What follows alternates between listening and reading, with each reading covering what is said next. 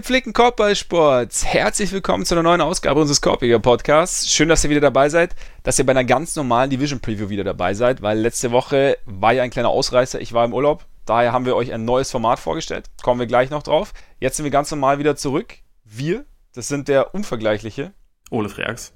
Mein Name ist Max Marbeiter und ich glaube, Ole ist unfassbar glücklich, dass ihr abgestimmt habt, wie ihr abgestimmt habt. Natürlich erst im zweiten Versuch, aber Central Division bist du heiß. Ja, absolut. Also, weil das eigentlich die Folge im Lauf des Jahres ist, bei der ich am wenigsten zu tun habe, glaube ich. Ja, du hast eigentlich, eigentlich hast du gar nichts vorbereitet, oder? Wahrscheinlich. Also. also ich habe bei einem Team auf jeden Fall alles weggelassen, weil ich dachte, das, das kannst du mir dann erzählen. Ja, dabei war eigentlich. Oder beziehungsweise nicht du kannst, sondern du wirst es mir erzählen. eigentlich, eigentlich war ja mein Plan, von dir mal zu hören, was du so von den, von den Bulls hältst. Aber ja, ich, also ich kann so zwei, drei Sätze dazu sagen und okay. dann kommen zwei bis 300 von dir zurück. So können genau. wir das ja machen. Also ich muss, ich vielleicht dazu ganz kurz, äh, Van hat ja über, hat ja bei Twitter schon gefragt, ob es einen Maulkorb gäbe, beziehungsweise ob es 90 Minuten Bulls Talk gibt oder nein. Maximal 65, würde ich sagen. ja, klingt gut. Klingt gut, oder? Ja. Aber wir können natürlich nicht einsteigen ohne euch darauf aufmerksam zu machen, dass wir eine Patreon-Seite haben. Eine wunderbare Patreon-Seite sogar, über die könnt ihr uns unterstützen, wenn ihr uns unterstützen möchtet. Ihr könnt uns da monatlich unterschiedliche Beträge spenden. Großer Dank auch an die, die es schon tun. Dazu müsst ihr nur gehen auf patreon.com slash Korpiger Podcast. Äh, Korpiger in dem Fall mit. AE. Ganz genau. Und da werdet ihr in naher Zukunft wahrscheinlich noch etwas mehr davon profitieren. Denn das neue Format, das wir da letzte Woche ausprobiert haben, es war einmal auf dem Hartholz und in der ersten Folge haben wir ja Kobis 81-Punkte-Spiel näher uns, uns nochmal näher angeschaut.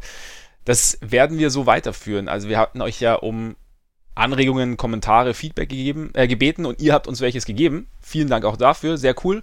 Hat uns sehr gefreut und ähm, die Resonanz war relativ positiv, ne? Absolut. Also ich habe zumindest bisher äh, nichts gelesen, wofür, wo wir wüst dafür beleidigt wurden, was wir da gemacht haben. Das was stimmt. ja eine Ausnahme darstellt.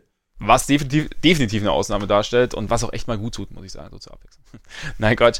Also, wie gesagt, wir haben uns sehr gefreut über euer Feedback und wir werden diese ganze Geschichte jetzt versuchen in unregelmäßigen, oder was heißt versuchen, wir werden es in unregelmäßigen Abständen, werden wir dann eine Folge dazu aufnehmen, uns alte Spiele, legendäre Spiele anschauen, die nochmal genauer beleuchten, Mythen beleuchten, äh, schauen, was wie gealtert ist und dann online stellen. Und das wahrscheinlich dann oder das dann auf Patreon tun, da es schöner zeitloser Content ist, auch ein bisschen Zusatzcontent ist. Und wir hoffen natürlich, dass ihr da dann äh, Spaß dran habt. Dazu, apropos Paid Content, ähm, hat Herr Frex, ich weiß nicht, ob ihr es wusstet, weil ich habe es gerade erst erfahren, Herr Frex hat ein Buch geschrieben. Das stimmt. Das, ja. ist, das ist eine äh, neue Information, die ihr hier zum allerersten Mal hören könnt. Ja. Ich habe wirklich News. ein Buch geschrieben. Ne? Es ist äh, Mitte März erschienen. Komischerweise haben wir seitdem nie drüber geredet, aber ich dachte, ich, ich lasse es einfach mal so laufen. Du, du hättest mir halt mal erzählen können. Also, ja. weißt du? Das ist ja. Nee, aber tatsächlich ist, äh, es heißt das Nowitzki-Phänomen, Dirk und die neue Generation. Es dreht sich, wie man hört, zum einen um Dirk Nowitzki und zum anderen auch um einige der Leute, die jetzt gerade in China äh, gegen Frankreich verloren haben und ansonsten aber eine ganz, ganz gute Entwicklung hingelegt haben. Also äh, genau, darum geht es in dem Buch. Maxi Kleber zum Beispiel und Daniel Theiss haben da auch exklusiv äh, mitgemacht, mitgesprochen. Von daher kann man überall kaufen, bei Amazon, bei allen Buchhändlern der Welt, nehme ich an. Also wahrscheinlich auf jeden überall, Fall. aber es gibt auf jeden Fall einige, wo man es kaufen kann. Ansonsten kann man es bestellen und mir dann gerne noch eine Rezension hinterlassen. Ja, Re Rezensionen sind immer gut. Rezensionen sind super so oder so, vor allem wenn sie positiv ausfallen. Ja, macht das auf jeden Fall. Ich habe, das habe ich glaube ich auch noch nie erzählt, dass ich das Buch schon gelesen habe und gut fand. Habe ich auch noch nie gesagt, ne? Stimmt. Wusste ich auch nicht, aber danke dafür. Ja, Ole, super Job. Hiermit äh, auch abgehakt. Und dann würde ich sagen, steigen wir mehr oder weniger ein in die Central Division, weil ich muss schon noch, ich muss noch mal ganz kurz, ich habe es am Anfang schon kurz gesagt, kleiner Kritikpunkt, Freunde, Abstimmung genau 50-50. Damit können wir natürlich nicht arbeiten. Ja, vor allem bei über 180 Leuten oder so, die da ja. abgestimmt haben, hätte ich jetzt nicht damit gerechnet, dass Nein. es bei 50-50 landet. Ich auch nicht. So auch wirklich, nicht. ihr hattet einen Job. Ja, genau, ihr hattet einen Job und dann so. Aber wir haben es wir ja gerade noch mal gedreht. Ich, war, ich, ich hätte natürlich eigentlich sowieso von Anfang an mit dem Erdrutsch-Sieg der Central Division, der wichtigsten Division der NBA gerechnet. Aber gut, ist okay. Wir machen das jetzt. Und zu Beginn, also ihr wisst ja, wahrscheinlich habt ihr schon mal reingehört, falls ihr noch nicht reingehört habt, haben wir unsere Division Previews immer so ein bisschen strukturiert. Wir geben zunächst geben wir immer einen neuen Namen. Da schauen Ole und ich uns an, unter was für einem Motto die Division für uns kommende Saison stehen könnte. Also es kann dann kann ein Song sein, es kann ein Gericht sein, es kann ein Mensch sein, was auch immer. Danach schauen wir uns das für uns jeweils interessanteste Thema der Division an oder den wichtigsten Move, was für uns so ein bisschen im Zentrum steht, also über allem steht in der Division. Danach gibt's den das Alpha-Tier. Heute und in drei Jahren gefolgt von unserem Lieblingsspieler, dann ein Tier für jedes Spiel, äh, für jedes Team. Haben wir, glaube ich, auch noch nie gesagt, dass es sich dabei nicht um die, um das Reich der Tiere handelt, sondern um Kategorien. Beziehungsweise ein ja, lass uns, das, lass uns das mal einmal für eine, äh, für eine Division einfach mal anders ausprobieren. Ja. Für welche sollen wir es tun? Sollen wir es jetzt schon festlegen? Einfach so. Sag eine. Ja, äh, machen wir einfach für die Atlantic. Das ist jetzt einfach der einzige Name, der mir noch einfällt. An Divisions, die wir noch nicht hatten. Wir hatten ja auch eigentlich fast alle schon. Divisions sind fürchterlich. Absolut. Aber da werden wir auf jeden Fall jedem Team sowohl ein Tier als auch ein Tier zuordnen. Und danach dann direkt zu, dazu kommen, welches Team wir am häufigsten anschauen wollen. Dann noch, wer am weitesten kommt und am Ende eine Ball Prediction abgeben. So wird das Ganze sich gestalten. So wird sich wird sich's auch bei der Central Division gestalten. Und das Renaming letzte Woche hat gewonnen. Kollege Freaks, Going Back to Cali, Division, die Pacific Division frei nach Biggie sozusagen. Äh, meine Alpestore Division hat leider verloren und ich muss, ich muss sagen, es war ein harter Schlag für mich. Ich habe äh, hab Tacos nämlich eigentlich grundsätzlich für unbesiegbar gehalten. Sei vorsichtig, wenn du das Wort benutzt, weil da, eventuell ist da jetzt ein Trademark drauf von LeBron. Ist, ja, stimmt, aber ich habe, ich habe den Dienstag weggelassen. Ja, okay. Das ist halt den, ich werde, ich werde den englischen Ausdruck nicht verwenden, weil ich möchte mich hier nicht auf Glatteis bewegen. weil, ähm, ja. Unfassbar eigentlich, ne? Äh, ja, Kollege, also, Kollege James möchte sich den Begriff Taco Tuesday schützen lassen. Als hätte er ihn erfunden. Also ich meine, seine Videos sind ja ganz nett. Ihr habt es wahrscheinlich auch schon mal mitbekommen. Ich glaube, ESPN hat ein, zwei davon mal ähm, online gestellt und gepostet. Aber ja, wie kommt er drauf? Keine Ahnung. Ich meine, Taco Tuesdays. Also sagen wir mal so, ich war, ich war mal, ich war, glaube ich, 2013 in Kalifornien, war ich in San Diego, gab es überall einen Taco Tuesday. Ist auch nicht irgendwie das Restaurant um die Ecke auf die Idee gekommen zu sagen, so Freunde, mein Taco Tuesday. Es gibt hier in der Hamburger Osterstraße gibt's einen Taco Tuesday. Gab es nicht in München bei diesem Burrito-Laden, wo wir uns hin und wieder mal getroffen haben, auch? Ja, Taco Tuesday? ich glaube auch. Aber ich meine wahrscheinlich alle nur wegen LeBron, weil er seit, seit ein paar Monaten irgendwie dienstags Tacos isst und dann ja. irgendwelche bescheuerten Videos dazu macht. Ja. Also genau. ich habe ich hab übrigens auch Patente angemeldet für Ladies Night. ja. Für Black Friday. Aha. Cyber Monday. Cyber Monday. Vorsicht, das ist meiner. Ja? Ja. Nicht, nicht, nicht benutzen. Ja. Also, da, musst, da musst du vorsichtig sein. Absolut, absolut. Auch Heiligabend bin ich auch am überlegen. Ja, ich habe den Boxing Day genommen. Sorry, England. Wird, ja. jetzt, wird jetzt nichts mehr. Ihr müsst ihr halt abdrücken. Ihr, ihr, dürft den ja weiter behalten. Ihr ja, das stimmt. Bezahlen. Das stimmt, das stimmt. Ja, so läuft es halt jetzt. Freaky Friday wäre übrigens auch noch was, was er sich sichern lassen könnte. Absolut, ich bin gespannt auf das Video dazu. Im Vorlauf. Ja, starke Idee auf jeden Fall, Mr. James. Ich, keine Ahnung, was. Ja, wo Geld ist, gibt es auch gute Ideen scheinbar. Ja, ich meine, ich, ich glaube, jeder, der, der unsere Pacific Division Folge gehört hat, weiß, wie sehr du Tacos liebst und wie wichtig ja. hier dieses Thema ist. Deswegen, ja. ich bin, ich bin beeindruckt, dass du gerade noch die Fassung bewahrst. Ich dachte, du, ich dachte, das wird ein bisschen wütender. Ja, ich, ich reiß mich auch tatsächlich zusammen. Das Thema liegt mir tatsächlich sehr am Herzen. Ich möchte an dieser Stelle auch einen kleinen Shoutout übrigens loswerden, um ein bisschen runterzukommen, an äh, Cash P. Jordan, der ja über äh, Twitter geschrieben hat. Also, was heißt ein Shoutout? Also, ich möchte mich A bedanken für äh, seine geteilte Taco-Liebe quasi, oder dass er meine Taco-Liebe mitempfunden hat. Gleichzeitig natürlich entschuldigen, weil er ja gesagt hat, er kam nicht wirklich weiter. Ähm, den Zeitverlust, das tut mir leid. Aber du hast es verstanden. Der Taco ist ein wunderbares Geschöpf. Und glaube ich, kein Geschöpf. Doch. Irgendwie schon. Irgend, irgendwer schuf ihn einst wenn man es so nehmen kann. Er gehört geschützt, hat sich vielleicht auch LeBron gedacht, der Taco gehört geschützt und jetzt ne, breitet er seine schützende Hand über ihn aus. Ich weiß es nicht. das klingt auf jeden Fall alles sehr realistisch. Ja, ne? Trotzdem, also ich bin enttäuscht über LeBron, von LeBron, dass er äh, meint, sich das jetzt unter den Nagel reißen zu müssen. Und ich bin, wie gesagt, auch enttäuscht, dass der Taco verloren hat. Aber gut, wenn, wenn ein Taco besiegt wird, dann von Biggie, oder? Ja, Würde ich auch sagen. Und vor allem im wahrsten Sinne des Wortes, der wird mit Sicherheit ein paar Tacos gegessen haben. Ja, genau, dachte ich mir dann auch. Dann dachte ich, okay, es ist, es ist, es ist okay, es passt, der, der Gesamtkontext stimmt. Ja. Und nachdem wir, um jetzt das Thema abzuhaken und abzuschließen, haben wir haben ja beschlossen, dass der Sieger immer anfängt. So, also läuft es nun mal auch auf dem Freiplatz. Und deswegen, Herr Freaks, die Central Division steht für dich oder heißt für dich kommende Saison? Äh, ich habe sie Eurovision Song Contest genannt. Ähm, ah. Aus dem simplen Grund, dass alle Teams mindestens einen Europäer haben. Mhm. Äh, unter anderem spielt der beste Europäer der Liga in der Division, aber irgendwie auch in allen anderen Teams sind sie glaub, mehr oder weniger identitätsstiftend. Also der kurz. Finisher. Ne? Richtig, genau. Ich wollte nur, wollt nur sicher gehen, dass wir uns da einig sind. Das ist der Beste. Ja.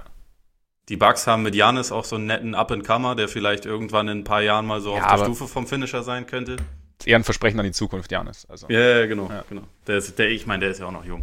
Eben. Dazu dann, dann Iliasso war, der auch seine beste Zeit natürlich noch vor sich hatte. ja, genau, ja. ähm, die, die Cavs haben JD Osmond, der einer der wenigen Spieler ist, die ich dort gut finde oder beziehungsweise von denen ich eine hohe Meinung habe und denke, dass sie auch eine Zukunft haben. Also eine relativ vielversprechende Zukunft. Mhm. Bei den Pacers sind es äh, Sabonis und Bitaze.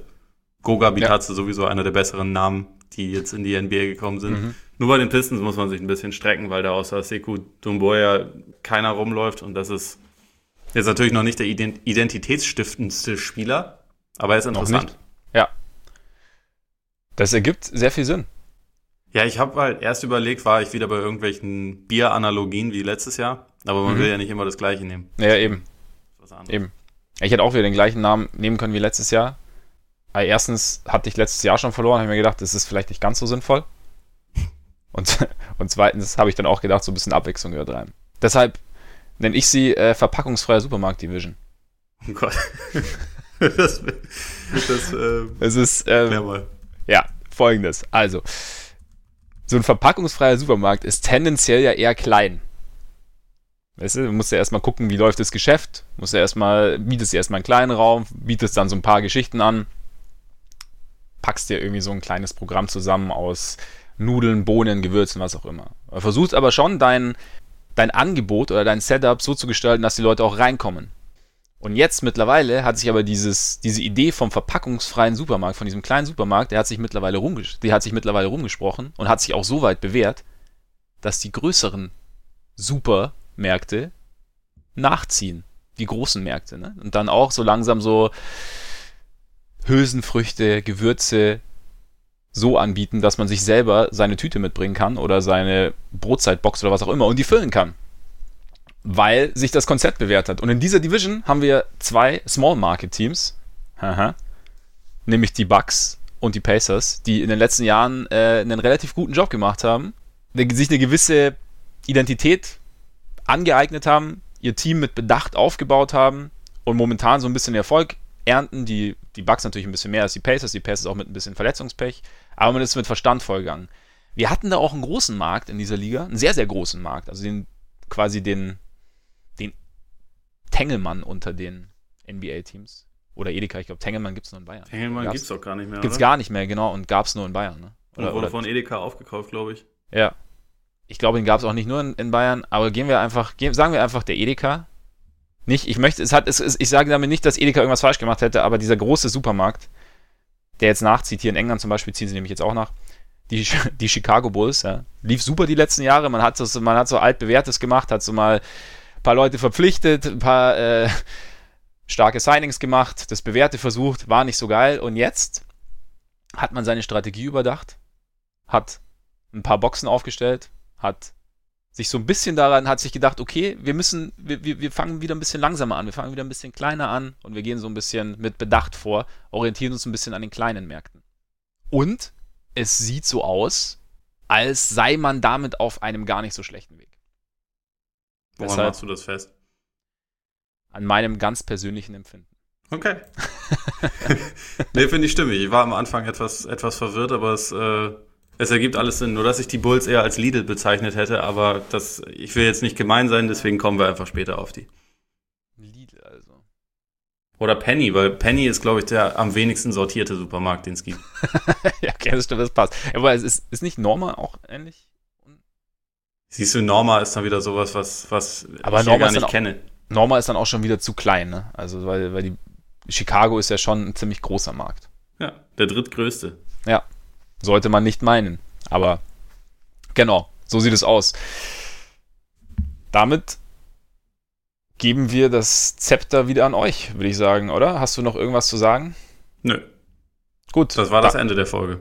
Das war das, das war das Ende der Folge. Äh, vielen Dank fürs Zuhören. Wir hören uns dann hoffentlich nächste Woche wieder.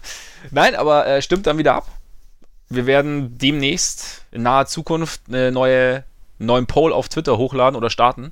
Und dann schauen wir mal, ob wir, ob es wieder 50-50 wird oder ob Ole wieder klar gewinnt oder wir sind gespannt. Interessantes Thema der Division. Soll ich? Willst du? Äh, ja, fang du mal an, weil, ja. Na gut. Also, äh, für mich sind es halt die Bugs allgemein und mhm. dann mit, verbunden mit mehreren Fragen. Und so, das, das äh, große Überthema ist eigentlich, ob und wann die Bugs äh, unter Druck geraten mit ihrer äh, von dir schon angesprochenen Small Market Situation, weil mhm. sie halt den den nächsten mega super duper Star haben, der in zwei Jahren Free Agent wird und wo sich halt alle großen Märkte jetzt schon langsam die, die Finger lecken und, und versuchen sich da in Position zu bringen. Also es wird ja selbst jetzt schon offen kommuniziert oder semi-offen, wo es irgendwie noch zwei Jahre weg ist, dass äh, in New York wollen sie da natürlich Platz freischaufeln, weil das in New York immer gut funktioniert, wenn sie diese Pläne aufstellen. Absolut. Und bei besser geführten Teams als den Knicks wird das sicherlich auch genauso passieren. Und ähm, das ist irgendwie so das Überthema, weil es sind jetzt noch zwei Jahre Vertrag. Es gibt dann irgendwann, oder es hätte, glaube ich, dieses Jahr schon erstmals die Supermax Extension geben können. Und die Frage ist jetzt halt, wie es, wie es bei ihnen weiterläuft. Also, weil Janis ist jetzt gerade MVP geworden, ist jetzt 24, ist ein relativ unvergleichlicher Spieler. Gleichzeitig wurden ihm in den, in den Playoffs von Kawhi irgendwie ziemlich klar die Grenzen aufgezeigt. Und ich bin einfach deswegen sehr gespannt, wie viel besser er äh, vor der kommenden oder für die kommende Saison werden wird, weil bisher ist er in jedem, in jedem Jahr wirklich eigentlich einen ziemlich großen Schritt besser geworden, was halt ja bei sechs Jahren in der NBA auch irgendwie logisch ist, also bei, aber bei ihm waren diese Schritte einfach größer als bei anderen mhm. Spielern, also kam vollkommen roh in die Liga, ist dann irgendwie schon MIP geworden, hätte eigentlich dreimal in Folge fast MIP werden können, also gehörte auch immer zu den Kandidaten, weil einfach diese Entwicklungsschritte so massiv waren. Und jetzt ist er halt auf dem Punkt schon angekommen, dass er in der Regular Season so der beste oder konstanteste Superstar der Liga war. In den Playoffs fehlte noch ein kleines äh, Stückchen gegen den zu dem Zeitpunkt wahrscheinlich besten Spieler. Und da bin ich einfach gespannt, inwieweit er, er da hinkommt. Also vor allem, wie er sich offensiv weiterentwickelt, wenn ihn wirklich jemand mal richtig abmeldet und ihn dazu physisch auch provoziert, dass er halt nur werfen kann und sonst nicht so viel. Und die Bugs sind meiner Meinung nach jetzt abgesehen von dem, was Janis machen kann, wie er sich entwickeln kann, sind sie im Sommer eigentlich nicht besser geworden, sondern wahrscheinlich eher schlechter, weil halt mit, mit Brockton ein wichtiger Spieler weggegangen ist, auch innerhalb der Division gewechselt ist. Middleton trifft seit äh, mit Team USA seit Wochen keinen Wurf mehr. Also nicht, dass der jetzt auf einmal ein schlechter Spieler ist, aber da kann man schon so ein bisschen das etwas argwöhnisch beäugen. Bei Bledsoe haben wir gesehen, was in den Playoffs passiert ist und es war auch nicht das erste Mal, dass das in den Playoffs passiert ist und deswegen mhm ich denke halt bei den Bucks einerseits sollten sie der klare Favorit im Osten sein für, vor der kommenden Saison, weil sie halt letzte Saison 60 Siege geholt haben. Sie sind dann an den Raptors gescheitert, aber die Raptors sind in der Form, wie sie letztes Jahr die Raptors waren, gibt sie halt nicht mehr, weil Kawhi einfach nicht mehr da ist. Und bei den Sixers habe ich meine Skepsis und eigentlich sollten die Bucks, finde ich, ganz klar dieses, diesen Platz einnehmen und den nächsten Schritt machen, aber es hängt halt irgendwie komplett mit Janis zusammen. Deswegen ist das schon für mich das interessanteste Team und auch interessanteste Thema in der Liga, weil sollte er dann irgendwann wirklich der Nächste werden, der wechselt, dann äh, bringt das natürlich alles in der Liga komplett durcheinander, weil er so gut ist. Ja, er ist so ein bisschen für mich so die, die, sowohl die Konstante, weil er so halt das derjenige ist, an dem sich das Team halt hochzieht, als auch die Variable, weil wie du sagst, ähm, ich glaube auch, dass das Team nicht zwingend besser geworden ist. Ja, also ich bin gespannt, was, was, der, was der Abgang von Brockton dann zu bedeuten hat oder beziehungsweise wie, wie er sich auswirkt. Also ich, ich, ich persönlich finde ja auch äh, Wes Matthews, also er ist nicht mehr der, der er mal war und ähm, er wird jetzt auch keine, also ich glaube jetzt nicht, dass er die Riesenbäume ausreißen wird, aber ich finde so als, sie haben die Situation noch halbwegs gerettet durch, äh, nach dem Abgang. Andererseits, die Variable bleibt für mich Jan ist deshalb, weil ich für mich momentan noch nicht einschätzen kann, wie gut die Bugs sein werden, einfach aufgrund der Tatsache, dass man einfach noch nicht weiß, was Janis, wie du sagst, seinem Spiel hinzugefügt hat. Und für mich es gab, es ist ja immer so der Klassiker gewesen, die letzten Jahre oder die letzten Jahrzehnte eigentlich immer. Es waren so junge Spieler, die in der Regular Season schon dominiert haben, die dann auch in den Playoffs natürlich ihre Leistung abgerufen haben, dann irgendwann aber an einen Punkt kamen, wo es dann eben nicht mehr weiterging. Das war jetzt bei Janis eben gegen die Raptors mit Kawhi, wo dann, wo er dann auf einmal gemerkt hat, okay, mit meiner Art zu spielen stoße ich irgendwo an Grenzen. Und es gab die, die ganz großen, also unter anderem auch Jordan oder wer auch immer, die haben dann die richtigen Schlüsse daraus gezogen. Und ich bin eben gespannt, welche Schlüsse äh, Janis daraus zieht, weil ich mir schon vorstellen kann, dass Janis selbst und auch die Bucks durchaus dazu in der Lage sind, die für sich richtigen Schlüsse daraus zu ziehen. Andererseits, du hast schon recht, also ich bin mir halt auch nicht sicher, ob sie wirklich besser geworden sind oder beziehungsweise sie sind vielleicht vom Spielematerial nicht besser geworden, aber vielleicht vom Kopf her. Kommt natürlich darauf an, wie, wie, wie Middleton oder ob Middleton seinen Wurf irgendwann wieder findet, so nach der, nach der Vertragsverlängerung. Aber ja, du, also die, die Frage, ich finde die Bugs, obwohl sich eigentlich so das, der, der, der große Kern nicht groß verändert hat, obwohl ich auch nicht weiß, ob sie jetzt so eine, eine komplett andere nee, Strategie verfolgen werden, was ich nicht glaube kann man sie, finde ich, trotzdem nicht so einfach einschätzen.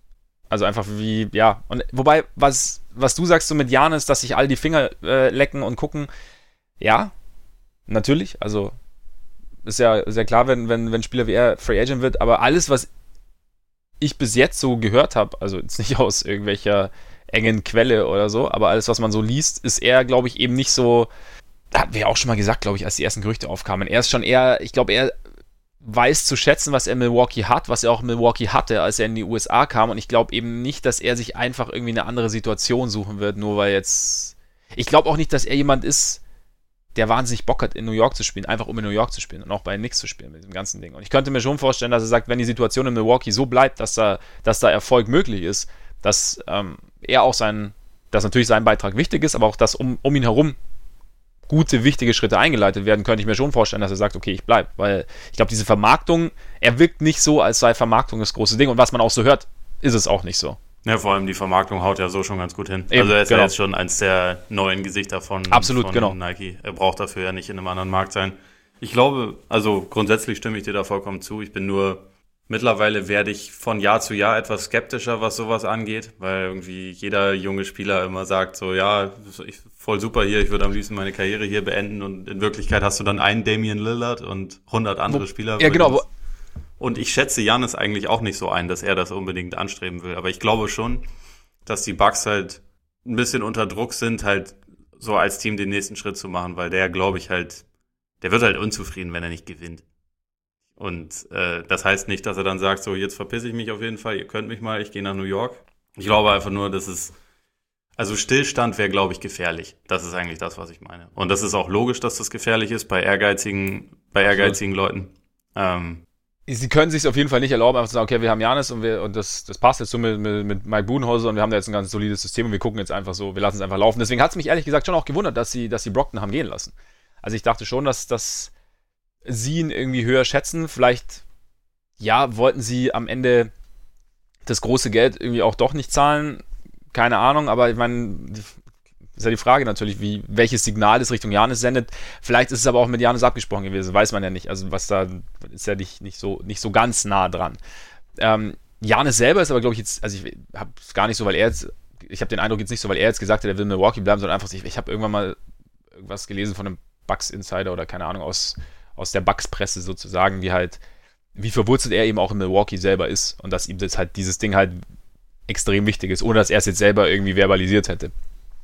Aber natürlich hast du recht, also wenn, wenn er jetzt sieht, so in den nächsten ein, zwei Jahren, es geht in Milwaukee in die falsche Richtung oder es geht halt in gar keine Richtung quasi, dann wird er sich schon überlegen, ob er, ob er da die beste Gelegenheit hat. Ob jetzt dann die Knicks natürlich ähm, die Station sind, die er sich auswählt. Wahrscheinlich äh, nicht. Ist, ist natürlich dann mit Blick auf potenzielle Siege äh, zumindest mal in Frage zu stellen. Aber es ist schon, ja, es ist, normalerweise sollte man davon ausgehen, dass die Bugs eigentlich, ja, so auf der, so, so auf so einer leichten Wolke irgendwie nach oben gehen oder in die Saison gehen, auch trotz des Ausscheidens, aber irgendwie ist, sind, sind schon noch ein paar Fragezeichen, da sehe ich ähnlich wie du. Grundsätzlich, so, trotzdem schätze ich sie aber eigentlich als stärkstes Team im Osten ein. Wie ist es bei dir? Ja, ich finde, sie, sie sollten es sein. Ich glaube auch, dass sie es in der Regular Season sein werden.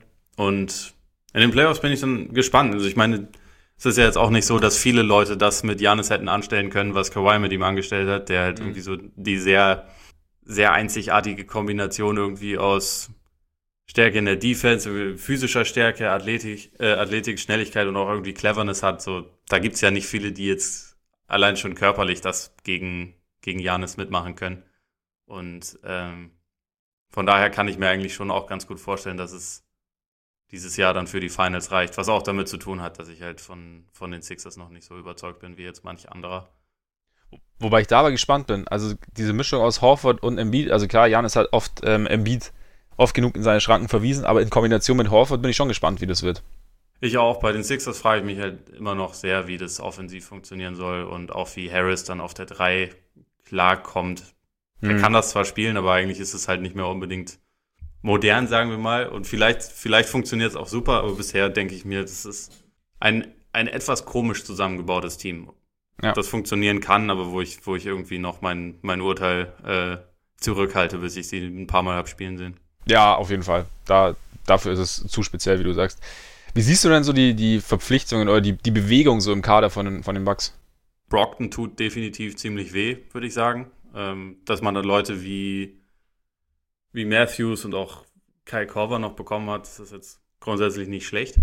Ähm, bei Korver bin ich halt gespannt, wie lange er noch irgendwie die Fitness hatte, um überhaupt mitzulaufen. Aber also mhm. zumindest offensiv passt er ja rein, als jemand, der halt werfen kann. Ja. Ich bin so ein kleines bisschen skeptisch dann teilweise, was so sekundäres Playmaking angeht. Wobei sie da, also weil da einfach Brockton so gut drin war und auch weil er so ein Näschen dafür hatte, sich ohne, ohne den Ball dann noch zu bewegen und dann gefunden zu werden von den anderen. Das kann George Hill auch zum Beispiel ein bisschen, den sie ja gehalten haben, aber äh, das, das muss man mal abwarten, wie, wie diese Lücke aussieht. Und Dragan Bender finde ich ehrlich gesagt sogar recht sinnvoll, dass sie ihn geholt haben, weil ich glaube, ähm, das hatte schon Gründe, warum der mal als Riesentalent galt. Und mhm. der war, glaube ich, Zeit seiner Karriere in einer ziemlich beschissenen Situation in, in Phoenix. Und es kann auch sein, dass aus ihm nie was wird. Vielleicht ist das jetzt aber die Chance, die er gebraucht hat, um irgendwie in einem Team sich nochmal zu versuchen, wo die Leute ansatzweise wissen, was sie zu tun haben. Ja. Und wo er vielleicht dann auch mal seinen Stärken entsprechend eingesetzt wird oder bedient wird, sodass er sich da etablieren kann. Also ich bin, das kann ich jetzt eh schon meine Bold Prediction vorwegnehmen, wenn wir jetzt schon über ihn reden. Äh, ich habe gesagt, ich, ich kann mir gut vorstellen, dass der zu einem brauchbaren Rotationsspieler wird und das wäre ja schon echt ein, ein Schritt nach vorne. Und das ja. finde ich eigentlich ganz gut. Dass die, dass die Bugs jetzt beide Lopez-Brüder haben, wird halt für ziemlich viel äh, die Twin Towers Show sorgen. In Reihenform. Ja. Aber ich meine, beide bringen irgendwie ja was, was absolut Sinnvolles in einem Team. Absolut. Deswegen finde ich es auch okay, dass man da Robin noch dazu holt. Zumal, was? wenn man schaut, dass da letzte Saison am Ende dann irgendwie ja, nee, da, das ist da schon ein Upgrade auf der 5. Ja, meinst du, dass äh, wahrscheinlich die, die Aussicht, man, einige träumen davon, Janis öfter auf der 5 zu sehen, meinst du, dass die Aussichten sind schlechter durch die Verpflichtung jetzt von, von Lopez? Ja, ich glaube, dass, dass man das wahrscheinlich in, der, in den Playoffs schon öfter mal sehen würde. Äh, während der Regular Season glaube ich nicht, weil es vielleicht für ihn ja. auch nicht so angenehm ist. Also gerade ja. gerade defensiv. Es ist schon eigentlich ja gut, wenn er wenn er sich so ein bisschen freier bewegen kann und man halt jemanden hat, der, der irgendwie den, die physischen Kanten verteidigen kann. Den, mhm. Und wenn die dann geschlagen sind, dann kommt Janis aus der Ecke und äh, mit seinen sechs Meter Arm und räumt halt noch jemanden ab. Räumt ab ja. Also deswegen ist es, glaube ich, ganz gut, wenn er nicht die nominelle 5 ist. Also jedenfalls nicht dauerhaft. So in mhm. einzelnen, in einzelnen äh, Minuten-Spurts oder so kann ich mir das schon immer gut vorstellen. Und ich glaube auch wirklich, dass das in den, in den Playoffs noch eine größere Waffe werden kann, als es das bisher war. Aber ja, wohl dosiert. Middleton, ich meine, es war absolut sinnvoll, Middleton zu, ver, zu verlängern, oder? Auch langfristig. Also ich meine, wir haben ja, wir hatten ja auch oft das Thema so, er ist eigentlich so als zweite Geige neben Janis, passt eigentlich ziemlich gut rein, kann verteidigen, trifft seinen Wurf, kann scoren. Von daher es ist halt auch einfach immer, du musst halt, glaube ich, bei solchen Teams dann auch dir schon immer sehen, musst sehen, was, was wäre jetzt die Alternative. Klar kannst du ihn laufen lassen, aber dann bist du im Endeffekt, wenn du ihn jetzt nicht verlängerst, was bekommst du stattdessen und was, was denkt Janis dann? Also wie du vorher gesagt hast. Also es wäre ja nicht nur Stillstand, sondern Rückschritt gewesen. Von daher war es eigentlich fast, hatten sie fast keine andere Wahl, oder? Als, als zu verlängern. Ja, ich denke auch. Also und trotzdem habe ich ein bisschen Bauchschmerzen bei einem Spieler, der einmal All-Star geworden ist, gleich einen fünf Jahre 180 Millionen Vertrag auszuhändigen, wo auch noch am Ende eine Spieleroption drin ist, was ich irgendwie dann immer denke, okay, man gibt ihm schon die volle Kapelle, dann nimmt doch wenigstens die Option raus, aber äh, nee, grundsätzlich finde ich es absolut sinnvoll. Der passt super neben Janis äh, in Normalform, wenn er nicht spielt wie im Moment bei Team USA. Und es waren ihnen so ein bisschen die Hände gebunden, weil sie hätten sowieso nicht den finanziellen Spielraum gehabt, um ihn anderweitig zu ersetzen. Das wäre einfach nicht gegangen. Und ich finde auch, dass es sinnvoll war, ihn gegenüber Brockton jetzt zum Beispiel zu priorisieren, weil so gern ich Brockton mag, ist Middleton, glaube ich, schon nochmal, gerade mit seiner Länge, ähm, nochmal ein wichtigerer Teil von ihrem Team gewesen. Mhm.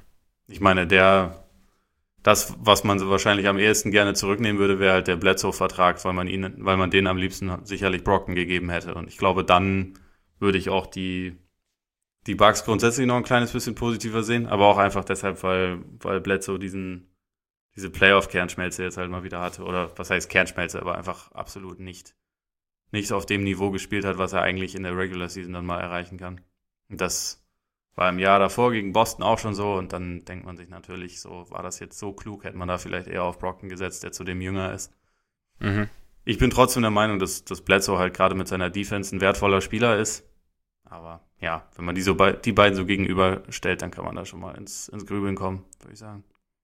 Ja, wobei andererseits finde ich, zu dem Zeitpunkt, also klar, es gab diese Boston-Serie, gab es dann schon, aber es waren irgendwie auch spezielle Voraussetzungen und jetzt war es quasi im Laufe der Saison hat sich keiner irgendwie, oder als der Vertrag ausgehandelt wurde, waren eigentlich, war so der Tenor im Prinzip schon A, guter Preis, B, auch sinnvoll, weil, weil, weil Bledsoe ja. einfach eine wahnsinnig gute Saison gespielt hatte und man hätte ja auch annehmen können, okay, durch die Saison spielt er sich aus diesem Loch raus. Und jetzt kam natürlich dann blöd, dass halt nach der Vertragsverlängerung diese, diese Playoff-Performance jetzt kam.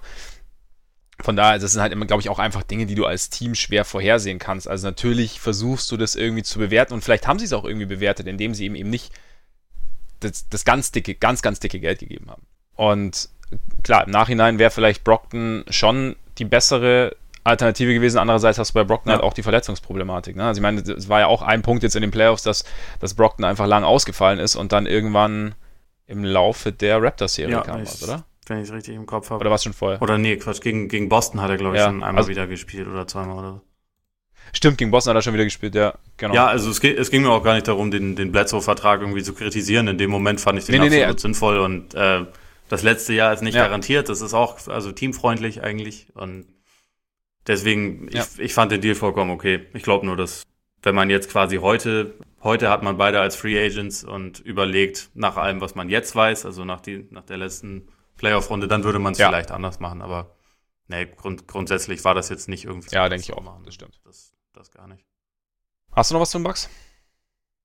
Ja, ich bin drauf, äh, gespannt drauf, wie Dante Di Vincenzo, mein absoluter Lieblingsspieler in der zweiten Saison aussieht, weil der, glaube ich, wenn er wieder richtig äh, fit wird und irgendwie so, sich so ein bisschen weiterentwickelt, vielleicht ein bisschen einige der, der Brockton-Minuten übernehmen kann und vielleicht sogar einen kleinen Teil von der Rolle, weil der mhm. schon äh, in Villanova eigentlich auch relativ viel ähm, mit dem Ball in der Hand auch mal gemacht hat, bisschen kreiert hat und so. Und da bin ich mal gespannt, ob er, ob er da irgendwie diesen, diesen nächsten Schritt machen kann. Mhm. Weil Wes Matthews ist okay, aber ist jetzt nicht unbedingt ein Spieler, der noch für Zukunft steht, würde ich mal sagen. Das nicht, das stimmt. Und das richtig verteidigen tut er halt auch schon relativ lange nicht mehr wirklich. Ja, ich bin halt jetzt gespannt, wie er sich in so einem anderen Korsett macht und auch in einem erfolgsversprechenderen Korsett plus an der Seite von Janis plus dann auch in kleinerer Rolle wieder. Also ob das dann nochmal, aber klar, ich meine, also seit dem Achillessehnenriss ist es ja, haben wir ja schon oft gehabt, die Diskussion oder das, das Gespräch, dass ein Achillessehnenriss der Athletik und Geschwindigkeit auf dem Court nicht zwingend zuträglich ist. Von daher, ja, ich bin mal gespannt, wie er sich da, wie er sich da irgendwie so macht. Gut. Soll ich, sollen wir zu meiner, zu meinem großen Thema der Division kommen? Geht's um die Buletten? Möglich. Le Boulet? Le, Le Boulet, genau. Le Bulle. so sieht's aus. Ja, ähm, ich frage mich nämlich, in welche Richtung der junge Kern geht, beziehungsweise ob meine Brille da etwas zu rot ist, quasi, was den, was das Potenzial des jungen Kerns angeht. Also ich wahrscheinlich, du sagst wahrscheinlich ja. Ähm, nein, aber. Ich vorstellen. Nee, aber ich bin, ähm, ich weiß einfach nicht genau. Ich bin sehr, sehr positiv gestimmt, aber ich weiß nicht genau, ob es nicht zu positiv ist. Und ich glaube, dass die Saison jetzt schon die sein kann oder auch ein bisschen die sein wird, in der man so ein bisschen sieht, in welche Richtung es bei allen Einzelnen geht oder gehen kann. und in welche Richtung es auch als Team geht. Also ich meine, wir hatten ja die Levine-Diskussion, hatten wir ja schon ganz oft. Ich bin immer noch an dem Punkt, also ich glaube, als Spieler, das Potenzial als Scorer, glaube ich, hat man schon bei ihm gesehen, aber es ist einfach, wir hatten jetzt, wir hatten den Kreuzbandriss, wir hatten die halbe Saison in Chicago, wir hatten letztes Jahr die Chaos-Saison plus die Verletzungen von Lauri am Anfang. Trainerwechsel, dann irgendwann Saison sowieso im Eimer und dann noch Carter verletzt. Also es war nie so dieses, das, das Komplettkonstrukt hatte er eigentlich nie so um sich rum.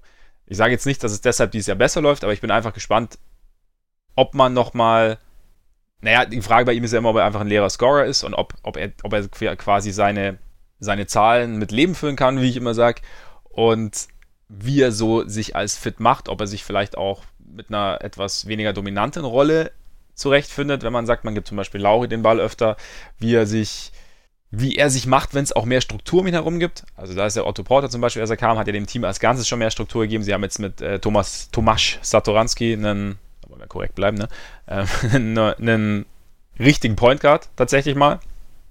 Ist, der, ist Thomas Satoranski ein richtiger Point Guard für dich?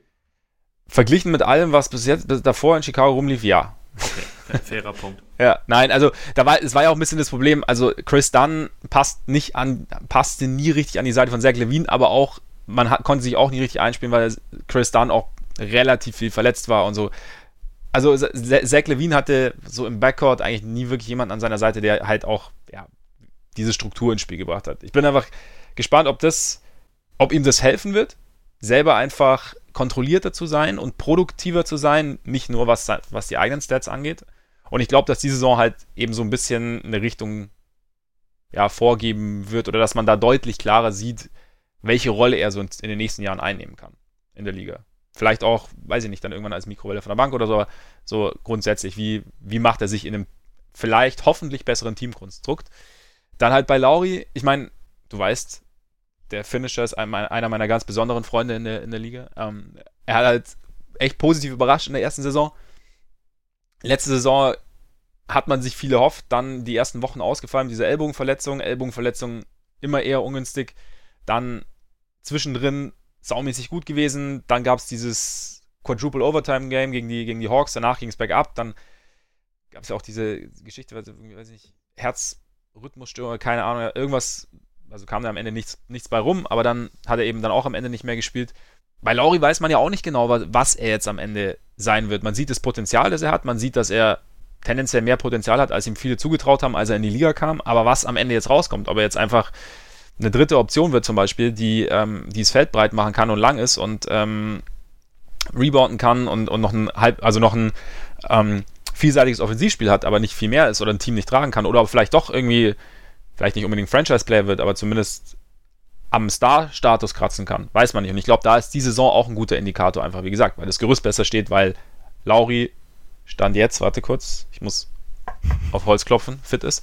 Ähm und ja, und dazu spielt er jetzt mit, äh, kann sich jetzt mit Wendell Carter, klar, der ist jetzt natürlich sensationellerweise, fällt der jetzt erstmal bis zum Training Camp aus, aber mit dem kann er sich jetzt ein bisschen einspielen.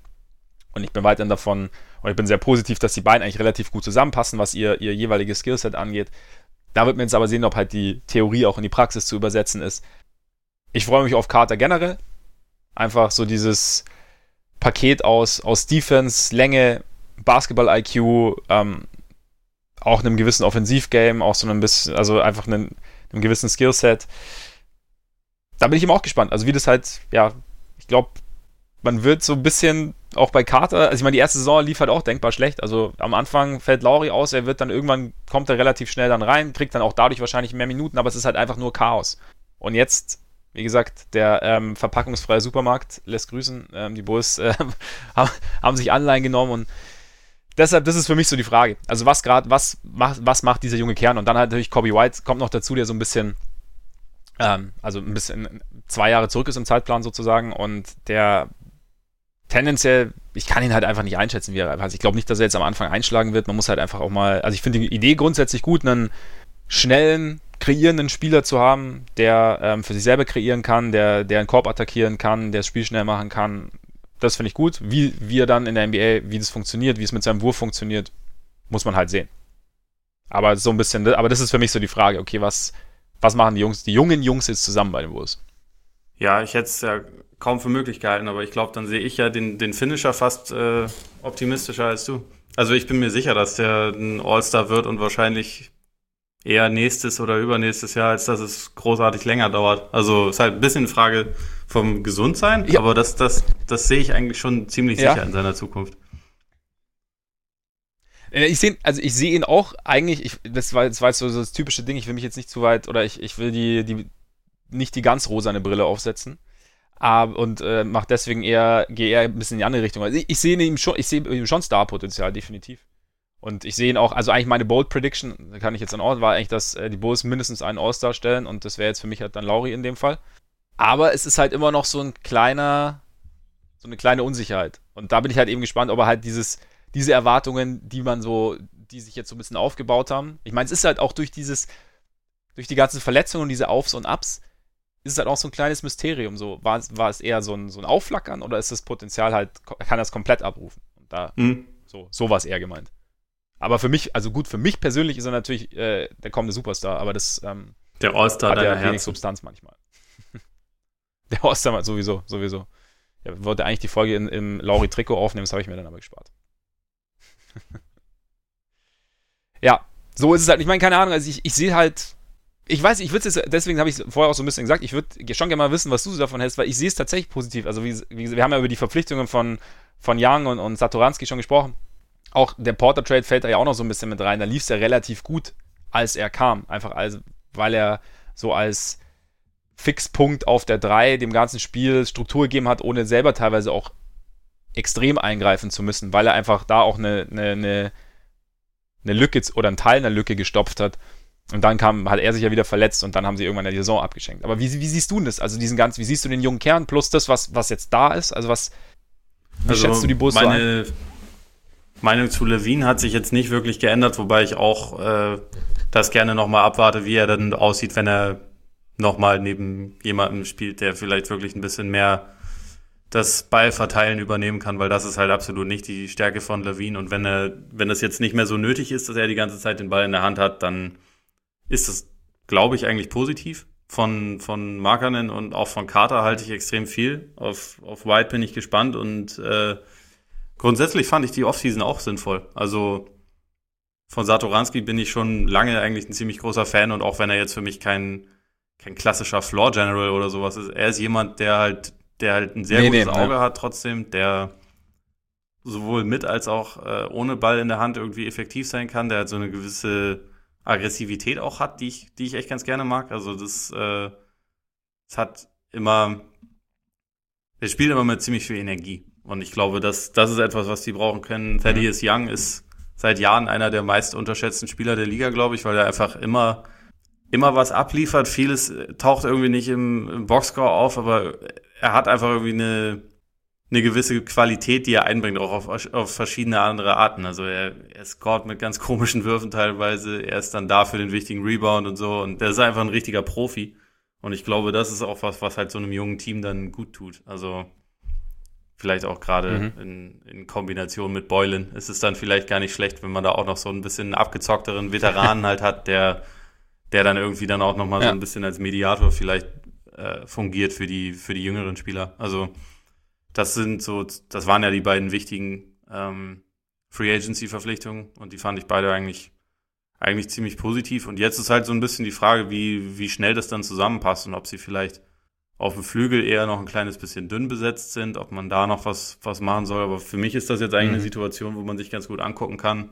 Wie, funkt es, wie funktioniert es gerade mit White, mit, mit Satoranski? Wie, wie äh, lässt sich wirklich das Spiel ein bisschen ordnen? Gibt es für dann noch eine Rolle oder ist dann mhm. halt einfach durch? Also er wird ja nächste Saison Restricted Free Agent und ich, ich schätze mal, im Moment geht es eher darauf hinaus, dass er dann kein Angebot von den Bulls bekommt. Also vielleicht auch nicht mal unbedingt ein Qualifying, weil er halt bisher das eigentlich nicht gerechtfertigt hat. Ja, also im Normalfall, ganz kurz so, also eigentlich alles, was man so, also es ist eigentlich ein offenes Geheimnis, dass sie ihn eher, wenn es irgendwie Möglichkeit gibt, traden wollen. Ja. Also ich könnte, ich kann mir gut vorstellen, dass, dass er bis zur Trade Deadline nicht mehr, nicht mehr dabei ist. Ja, selbst wenn er dann irgendwie nur für einen Vertrag verscherbelt wird oder so. Ja, genau, genau.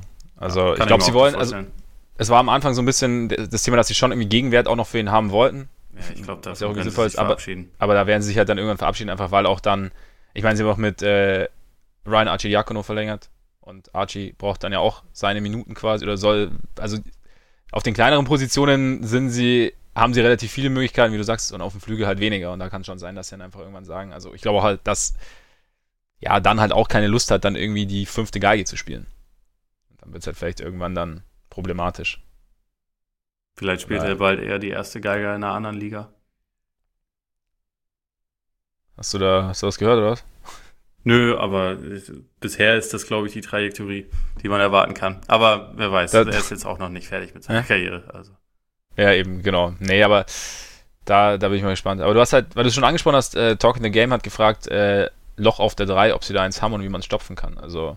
Wie siehst du denn da Chandler ja. Hutchison? Kann das der, ist, äh, reicht er dir als Backup auf der 3 oder wie, wie ist Denzel Valentine glaub, vielleicht, wenn er irgendwann mal wieder gesund ist, jemand, den man da halt auch spielen lassen kann?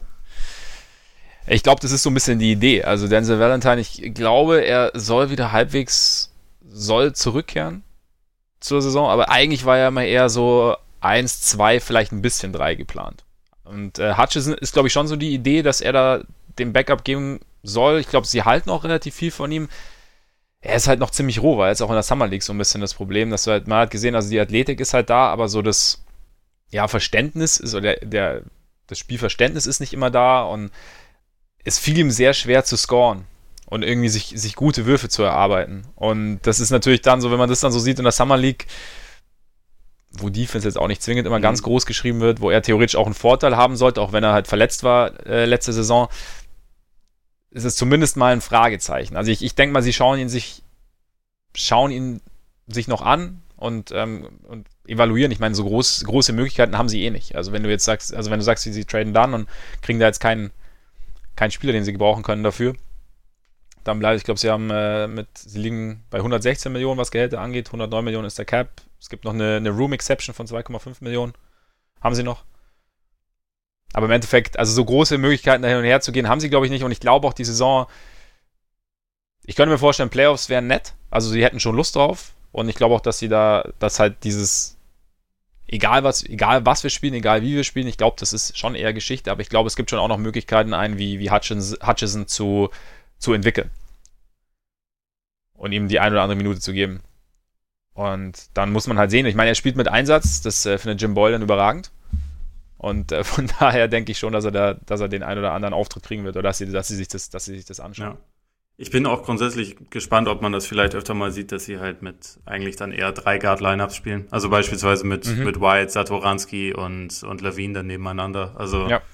Levine ist zwar ein bekanntes Defensivass, aber also äh, er und auch Satoranski ja. haben so zumindest eine relativ akzeptable Länge. Und wenn du da jetzt nicht gerade auf der ja. Gegenseite einen Kawhi oder Janis auf der drei spielen hast, dann kommt man damit vielleicht auch mal durch. Also ich glaube, grundsätzlich defensiv muss man wahrscheinlich noch nicht die allergrößten Sprünge von dem Team erwarten, aber äh, das könnte zumindest irgendwie mal passieren. So, deswegen denke ich, dass idealerweise hätte man vielleicht noch einen kompetenten Backup auf der 3, aber wahrscheinlich kommen sie auch erstmal ohne zurecht. Erstmal. Ist halt natürlich die Frage, wie fit Otto Porter bleibt. Ja. Also, das ist ja, war ja immer so ein bisschen Problematik. Äh, fand ich ganz interessant, weil äh, Swish Number 15 hat dann irgendwie auch noch gefragt, was ähm, ob er eventuell halt, also er geht davon aus, dass, dass Otto Porter eine gute Saison spielt. Ich gehe eigentlich auch davon aus, also immer Verletzung ausgeklammert, einfach weil man schon gesehen hat, dass ihm die Situation in einem Team, in dem er ein bisschen mehr Verantwortung hat, aber nicht, nicht, nicht immer muss, quasi, weil er nicht derjenige ist, der komplett im Fokus steht, dass ihm das eigentlich ganz gut, ganz gut zu Gesicht steht und er da auch schon Bock drauf hat. Ähm, und er hat halt gefragt, ähm, ob er aussteigt. Dann aus seinem Vertrag nach der Saison, weil er eine Player Option hat für die Saison drauf. Und das kann ich mir ehrlich gesagt nicht vorstellen, weil 28 Millionen glaube ich nicht, dass sich durch die Lappen gehen lässt und ich glaube nicht, dass er so gut spielen wird, also es wird schwierig zu sein, es schwierig sein, dass er so gut spielen wird, dass er diese, ähm, dass er mehr bekommt. Und wenn sollte es nicht laufen, kriegt er auch, glaube ich, nicht mehr. Was, was vielleicht eine Option wäre, dass er die Option nicht zieht, weil er mit dem Bulls vorher ausgehandelt hat, ähm, einen längerfristigen Vertrag aushandelt zu vielleicht etwas geringeren Jahreskonditionen. Ja, das kann ich mir auch vorstellen, halt den, den Harrison Barnes Weg. Also, genau. Das halte ich auch für einigermaßen realistisch, weil Otto Porter, glaube ich, in einer fitten Verfassung ein wertvollerer Spieler ist als Harrison Barnes und der hat jetzt auch gerade halt, ich glaube, bei dem wären es irgendwie 27 gewesen Mhm. und er hat jetzt dafür dann halt ein bisschen weniger Jahresgehalt, aber dafür halt Genau. mehr Jahre bekommen. Und Ja. das würde ich jetzt bei Porter auch nicht ausschließen, dass er das macht. Aber ich glaube jetzt nicht, dass er. Ja, wobei, man muss schon sagen, nächstes Jahr gibt es auf dem Markt so wenig gute Free Agents. Das war genau, das war, ja. Deswegen, es wäre jetzt auch nicht komplett auszuschließen, dass er irgendwo sogar noch ein bisschen mehr bekommt. Aber das, Meinst ich glaube, da müssen wir die, da müssen wir die Saison wahrscheinlich ein bisschen ja. abwarten. Aber da muss schon viel kommen. Ich meine, er- also er, er, der fliegt immer so ein bisschen durch diesen Vertrag, wird er immer tendenziell ein bisschen negativer gesehen, als er eigentlich irgendwie ist. Habe ich, hab ich manchmal so ein bisschen den Eindruck. Ja, Porter ist ein sehr wertvoller Rollenspieler, Ja. der bezahlt wird wie ein, wie ein All-Star. Ja. Das ist halt irgendwie dann so ein bisschen, bisschen das Problem. Ja. Aber also ich habe auf jeden Fall, ich weiß nicht, ob es schon durchklang, ich habe äh, extrem Bock auf das Team. Ich mag die Einzelteile und ich mag auch jetzt so dieses Gesamtkonzept, weil ich finde, sie haben echt so an, an, an guten Stellen angesetzt. Sie haben, ja, wie gesagt, noch mal ein bisschen die Struktur verbessert. Es ging letztes Jahr schon los mit, mit Porter und äh, es wird, es, ich glaube, es wird ganz cool. Wenn, wenn, wenn die Gesundheit halt hält. Das ist halt echt immer so ein bisschen das, das große Fragezeichen. Und ähm, was ich noch, wo ich jetzt nichts dazu sagen kann, noch ganz kurz, weil äh, Swish Number 15 äh, netterweise einige Bulls-Fragen geschickt hat. Gern jede Woche übrigens. Ähm, dann er hat, ähm, er meinte, dass äh, er Adam Mokoka, den sie gedraftet haben, äh, so ein bisschen als Stil sieht. Ähm, was wir davon halten, ehrlich gesagt, habe ich mich mit ihm nicht beschäftigt, wollte ich so äh, kleine, kleine Beichte, aber du kannst mir das gern schreiben, wenn du äh, mal deine Eindrücke dazu über Twitter oder keine Ahnung, wie auch immer, ähm, aber würde mich auch interessieren. Also, genau. Genau. Mich auch. Das habe ich nämlich auch keine Einschätzung. Pass auf, Sensationsüberleitung. Alpha-Tier ist er, glaube ich, noch nicht. ja, ne? Tolle Überleitung, ja. Absolut. Sam Perkins, Sam Perkins wäre stolz auf mich. Ja. Ja. Äh, ich glaube, da brauchen wir uns wahrscheinlich nicht Nee. groß Lauri. Überlegungen anstellen. Nein, natürlich nicht. Ja. Heute Janis und in drei Jahren auch Janis und in sechs Jahren auch Janis. Also je nachdem, wie lange er da bleibt. Ja. In neun Jahren wäre es auch noch. Der ist halt echt erst Ja. 24. Also die Prime fängt gerade an. Absolut. Das ist absolut. ganz- also vielversprechend. Vielleicht zieht er auch wir einfach nur um. Bisschen weiter südlich. Kann er in Milwaukee wohnen bleiben, da gefällt es ihm ja auch gut, Vielleicht. scheinbar. Das ist ja okay. Und dann, ich glaube, Autofahrt sind so anderthalb, zwei Stunden, das ist okay. Bin das sogar schon mal gefahren als Kind. Auch eine ganz nette Strecke. Das wäre, das wäre in meinen Augen eine Überlegung wert. Ja, aber für mich auch halt heute und in drei Jahren Janis. Ich glaube, da brauchen wir auch gar nicht weiter diskutieren. Viel interessanter finde ich, wer dein Lieblingsspieler in der Division ist. Ja, da habe ich mich auch. Also das weiß ich ehrlich gesagt gar nicht so genau. Ich glaube, Die Auswahl ist einfach zu groß, ne? ja, aber bei, bei keinem ist es so, dass ich sage, der auf jeden Fall. Also ich, ich, ich mag da viele Spiele. Ich mag Satoranski, ich mag Janis, ich mag Brockton, ich mag Oladipo. Ich habe jetzt mal gesagt, äh, Domantas Sabonis, aber in erster Linie wegen, wegen seinem Dad. Okay. Das Weil das der Mensch mit dem größten Kopf ist, den ich je gesehen habe. Und ich glaube, ich mein, mein Lieblingsfoto überhaupt, wo ich drauf bin, ist halt von mir oder Avidas Sabonis, wo er neben mir steht und ich, also ich bin irgendwie 1, äh, 1,88 groß und ich sehe darauf aus wie, wie Tyrion Lannister. das ist total geil, weil er einfach so riesig ist ja. und er auch einfach wirklich den, sein Kopf ist länger als mein Oberkörper. Okay. Das, das Foto hast du mir noch gar nicht gezeigt. Ja, das muss ich, das äh, muss ich mal finden, dann, Ja. dann sage ich dir. Vielleicht, wir, wir können es ja auch mal posten dann bei. Ja. Ja, äh, kann ich, kann ich nachvollziehen. Das ist eine gute Begründung. Ja, bei mir ist es tatsächlich, aber ich ja, muss das sollte man wahrscheinlich noch dazu Ja. sagen. Sehr, sehr gerne zu. Okay. Nicht, so- nicht so gern wie seinem Vater, Das ist aber gut. ihm Das gehört aus. ja auch dazu, ne? Ja, ja. Kann ich nachvollziehen. Dem schaue ich auch gern zu. Ja. Schaust du Lauri auch gern zu? Naja, ist gut. Das wäre jetzt nämlich mein Lieblingsspieler, weil ich meine, Archie ist auch nah dran natürlich. Aber ja, der Finisher einfach. A, super Typ. B, ähm, schöner Wurf, finde ich ja auch immer. Ist ja bei mir auch ein, ein großes Kriterium immer. Und C, kommender Superstar. Ja. Was willst du mehr? Wer hat ihn, also nicht Henrik Dettmann kürzlich mit, äh, auch vom Wesen her mit, mit ähm, Dirk Nowitzki verglichen? bisschen. dass er halt auch so ein Also er hat Charakter das, ist quasi. Natürlich nicht gesagt, der ist Ja. genauso, aber er meinte, er hat so ein paar Charakterzüge, die ihn an, an Nowitzki erinnern. Exakt gleich. ja, ja. Nee, aber finde ich auch mal, wenn man so, so, ähm, so was man halt so mitkriegt, ne? Aber finde ich, er wirkt ja immer auch relativ aufgeräumt und irgendwie locker und irgendwie auch, als, als sei er irgendwie ein positiver Typ. Und äh, wie gesagt, sein, sein einer Tweet mit äh, Finish Raking Season hm. fand ich, fand ich sowieso überragend, kann sich noch erinnern. Als, ja, der Präsident seines äh, Gastgeberlandes Waldbrände bekämpfen wollte, dem man recht, weil ihm das der finnische Präsident gesagt hat, oder wie war das? Also genau kriegt das jetzt auch nicht mehr zusammen. Ich glaube so. Da bist ja. du schon ja, verantwortlich für den finnischer Content hier. Da bin ich für den Finisher, ja, genau. So ähnlich war es, glaube ich. Es äh, nagelt mich nicht drauf fest, aber es, dieser Zusammenhang bestand auf jeden Fall und äh, Lauri ließ sich dann ablichten mit Rechen und ähm, so nach dem Motto, wenn ihr Tipps braucht, Finish Ranking Season und so. Guter Mann. Gut, äh, Tier für jedes Team. Ja. Ich glaube, die Bugs können wir guten Gewissen zum Contender machen, Böcke. oder? Äh, ja, ja. Titelkandidat habe ich da auch stehen. Die Böcke sind übrigens in dem Fall auch das Tier für dieses Team. Get it? Ah. Okay. Nee. Geil. Passt schon. Ja, doch, natürlich. Selbstverständlich. Kriegst du auch ein Tier für die Pacers zusammen? Äh, nö. Aber ich hätte jetzt mal gesagt, nee. Kandidat für die zweite Runde. Für mich ein sicheres Playoff-Team und dann schauen wir mal, wie es weitergeht. Ja. Hängt ja. auch damit zusammen, wann, wann und wie äh, Oladipo fit sein wird, weil das letzte, was ich jetzt gelesen habe, war, dass es irgendwie sein kann, dass er erst Dezember, Januar oder so zurückkehrt. Da muss man mal sehen, mhm. wie, wie fit er dann wird, aber eigentlich gefällt mir das schon ganz gut, was in was Indiana gemacht wurde.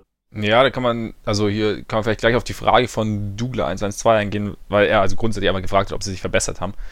Und ähm, also gegangen sind ja, oder nicht mehr dabei, Tariq Evans, ähm, Darren Collison, Corey Joseph, Bojan Bogdanovic und Thaddeus Young.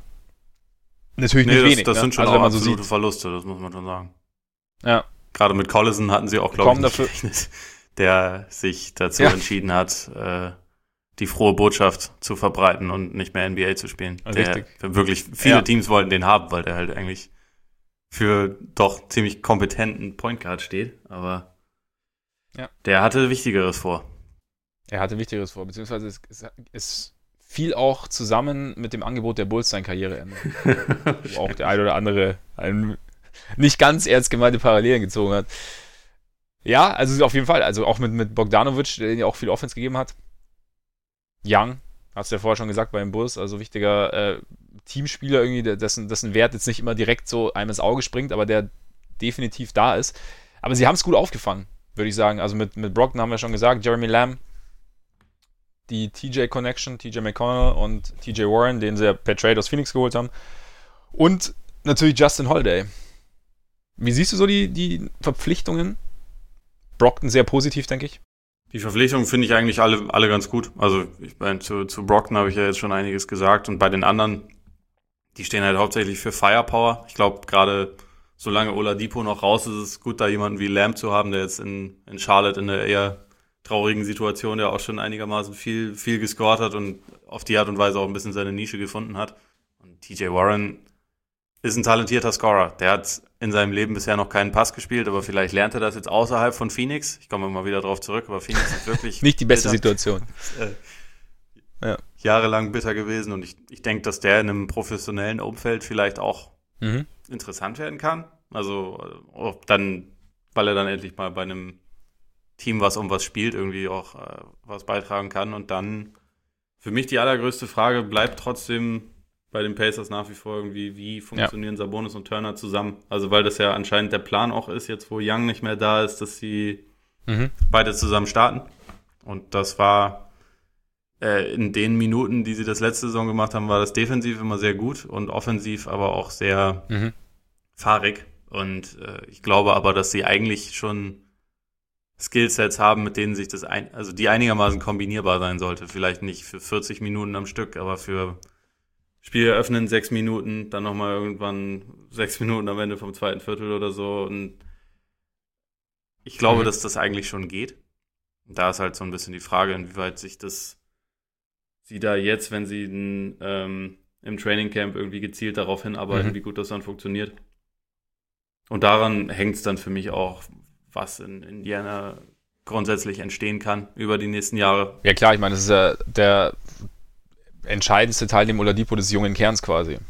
Und das, sie haben sich auch jetzt an beide gebunden und ja, ich bin gespannt. Vielleicht, meinst du, die WM kann da irgendwie bei Turner auch nochmal was bewirken, also in einem anderen Umfeld, dass er da irgendwie, weil, oder auch ein bisschen, bei Turner haben wir auch immer so, oder wurde ja oft gesagt, so, er, er zögert halt immer noch so ein bisschen. Also, dass ihm noch so ein bisschen so die, die, die Selbstsicherheit im Spiel fehlt. Dass da so eine WM, weil ich meine, wird ja immer diskutiert, bringt es jetzt was, die zu spielen und jetzt gerade Team USA mit diesen ganzen ähm, Rückzügen und, und ähm, Absagen. Aber es gibt sicherlich Spieler, für die so eine, so eine Erfahrung mit der Nationalmannschaft, wo sie vielleicht auch eine andere Rolle einnehmen, einerseits vielleicht ja in gewissen Situationen ein bisschen wichtiger sind, andererseits aber auch weniger Last auf den Schultern haben als jetzt in, beim, beim eigenen Team, dass sie da irgendwie sich, sich weiterentwickeln. Und gerade auch so mit, mit dem Setup jetzt mit, mit Popovic, also nicht, dass ich jetzt äh, Nate McMillan das Coaching absprechen will, aber halt da kommt ja auch nochmal ein bisschen ein, ein neuer Input sozusagen. Könnte ich mir schon vorstellen, dass das da vielleicht auch nochmal, ja, weiß ich nicht, ein bisschen was Positives sät bei ihm. Sehe ich auch so. Und also bisher alle Spiele von Team USA gesehen, so in, in der Vorbereitung und so, aber teilweise schon. Und da hat er mir mhm. eigentlich auch meistens ziemlich gut gefallen. Also wirklich als einer der wenigen recht, recht konstanten Spieler bei dem, bei dem Team ja. im Vergleich zu Middleton vor allem. Und eigentlich ist es auch nach wie vor das Einzige, was was ihn so ein bisschen mhm. zurückhält, meiner Meinung nach, dass er halt teilweise dieses Zögerliche drin hat. Und ich glaube, ja, gerade bei so jungen Spielern bin ich immer dafür, dass die, wenn sie können, halt so Team USA sowas mitnehmen sollen. Einfach weil sie dann nochmal ein bisschen,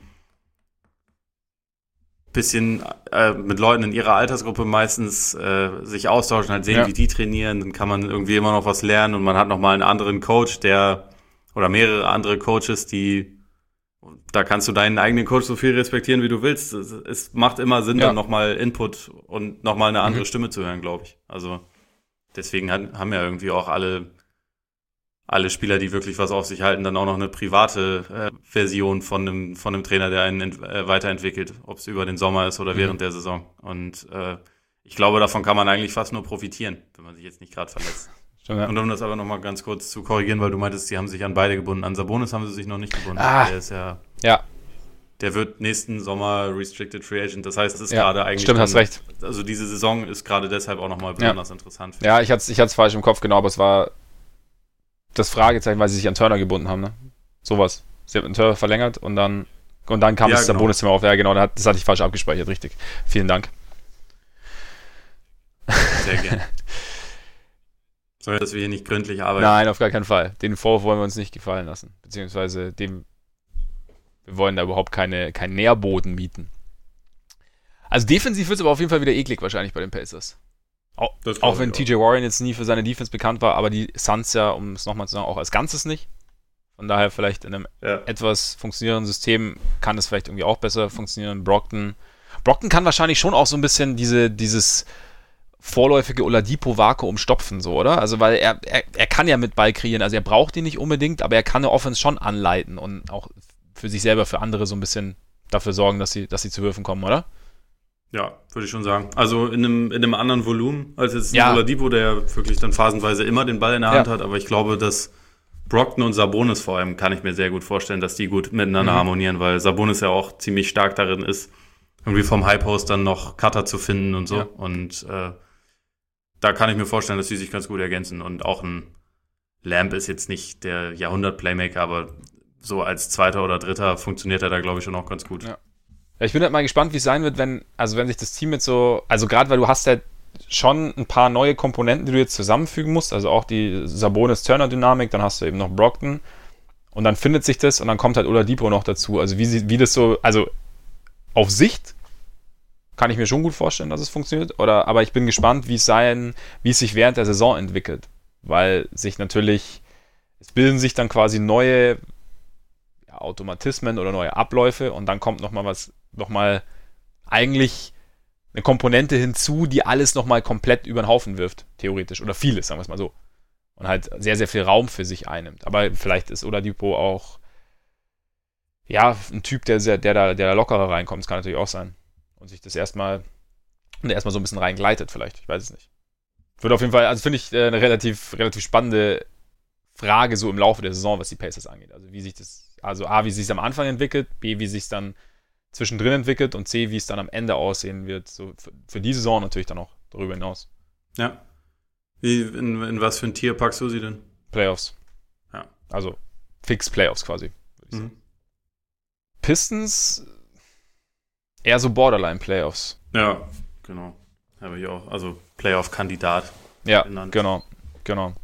weil sie im Osten sind, muss man noch dazu sagen. Im Westen wären, sie, kein, wären sie kein Playoff-Kandidat. Nein, finde ich auch. Also ich meine, man muss sagen, sie hatten ja letztes Jahr irgendwie ziemliche Bankprobleme mit ähm, den Kollegen Ish Smith und äh, Glenn Robinson, The Third, John Lure, José Calderon, Stanley Johnson, den sie schon während der Saison getradet haben und Sasa Pachulia, die sind alle weg.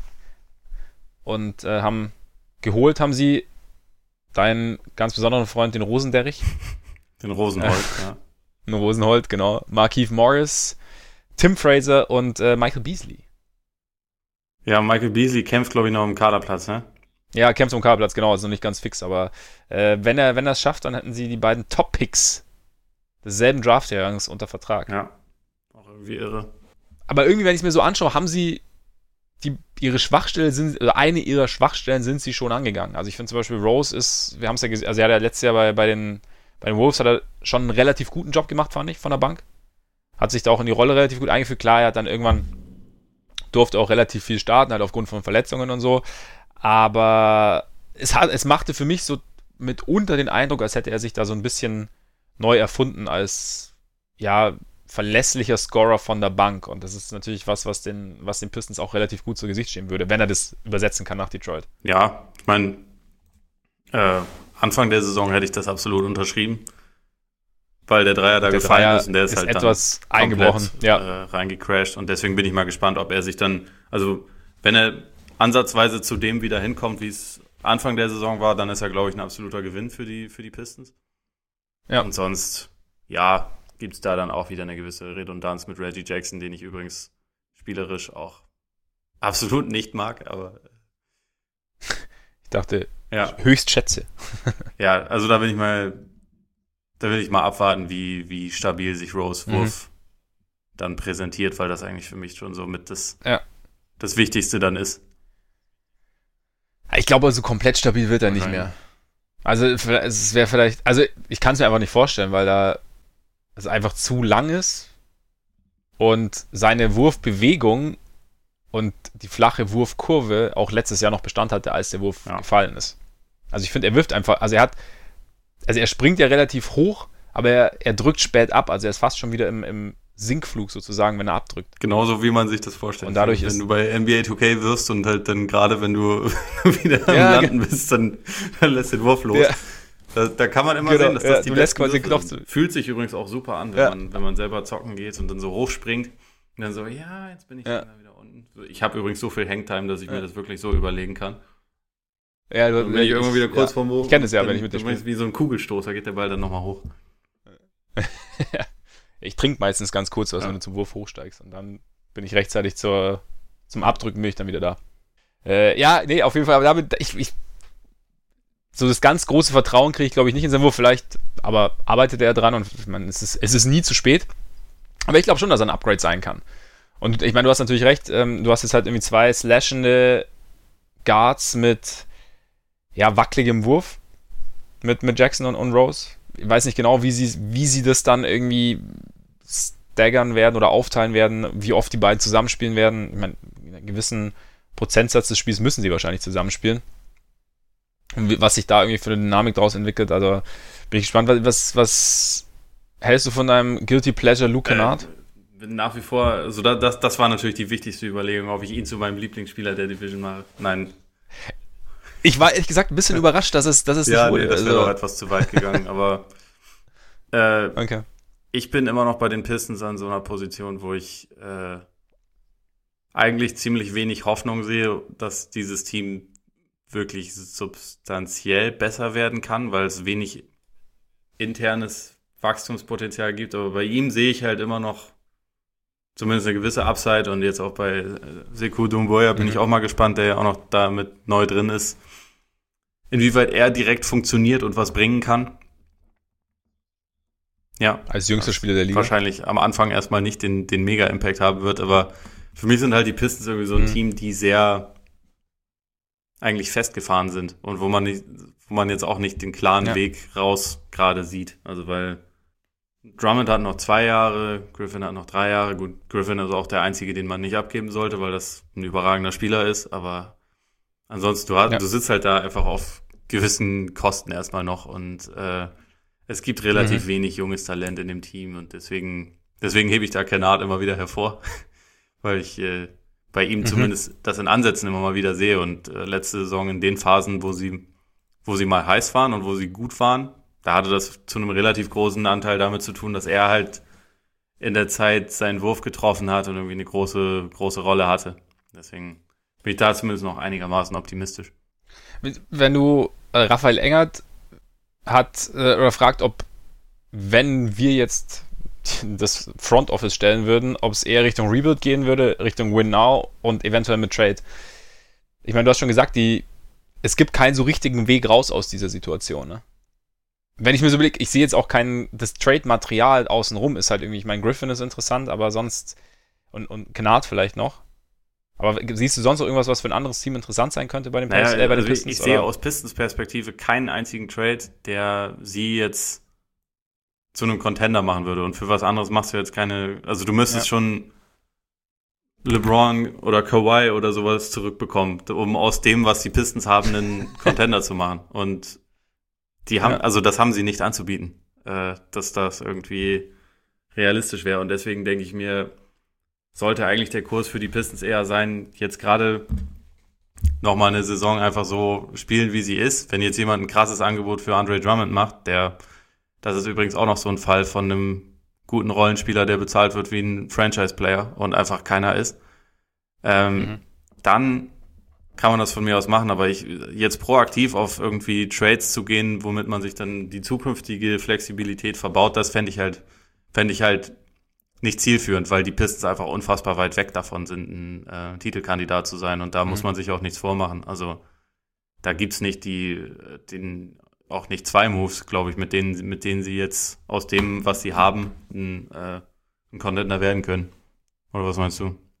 Äh, da bin ich ziemlich genau bei dir. Also ich, ich tue mich da eben auch schwer zu sagen, was, was kannst du, also was kannst du anbieten, wofür dir jemand anderes was, was wirklich substanziell Gutes bietet und was bleibt dir hinterher noch? Und ich glaube, da ist, da ist einfach nicht so wahnsinnig viel da. Und wahrscheinlich ist es tatsächlich so, dass du. Ich meine, es muss halt diese Teams auch geben. Das ist immer so, wir sind immer so. Ähm, das ist immer alles gleich so existenziell, oder es wird so schnell so existenziell. Also ich meine, es, es gibt nun mal Teams, die in einer gewissen Situation irgendwo mittendrin ein bisschen gefangen sind, aufgrund jetzt nicht, nicht so guter Entscheidungen, aufgrund von irgendwelchen Vertragssituationen, vielleicht auch mal Verletzungen. Und ich meine, die Pistons sind eben momentan ein Team, das letztes Jahr zeitweise relativ erfolgreichen Basketball gespielt hat, die aber halt nur ein gewisses Ceiling haben, die aber immerhin, immerhin einen, einen, einen waschechten Star haben, also mit Blake Griffin mehr, ich sehe halt momentan, also ich, ich glaube auch nicht, dass das mehr drin ist, aber ich würde jetzt Griffin auch nicht abgeben, weil was, was, was machst du dann? Also es sei denn. Ja, und da, da der halt noch drei Jahre auf einem ziemlich krassen Gehalt hat und auch eine Verletzungshistorie hat, da wird ja jetzt auch niemand die Farm bieten.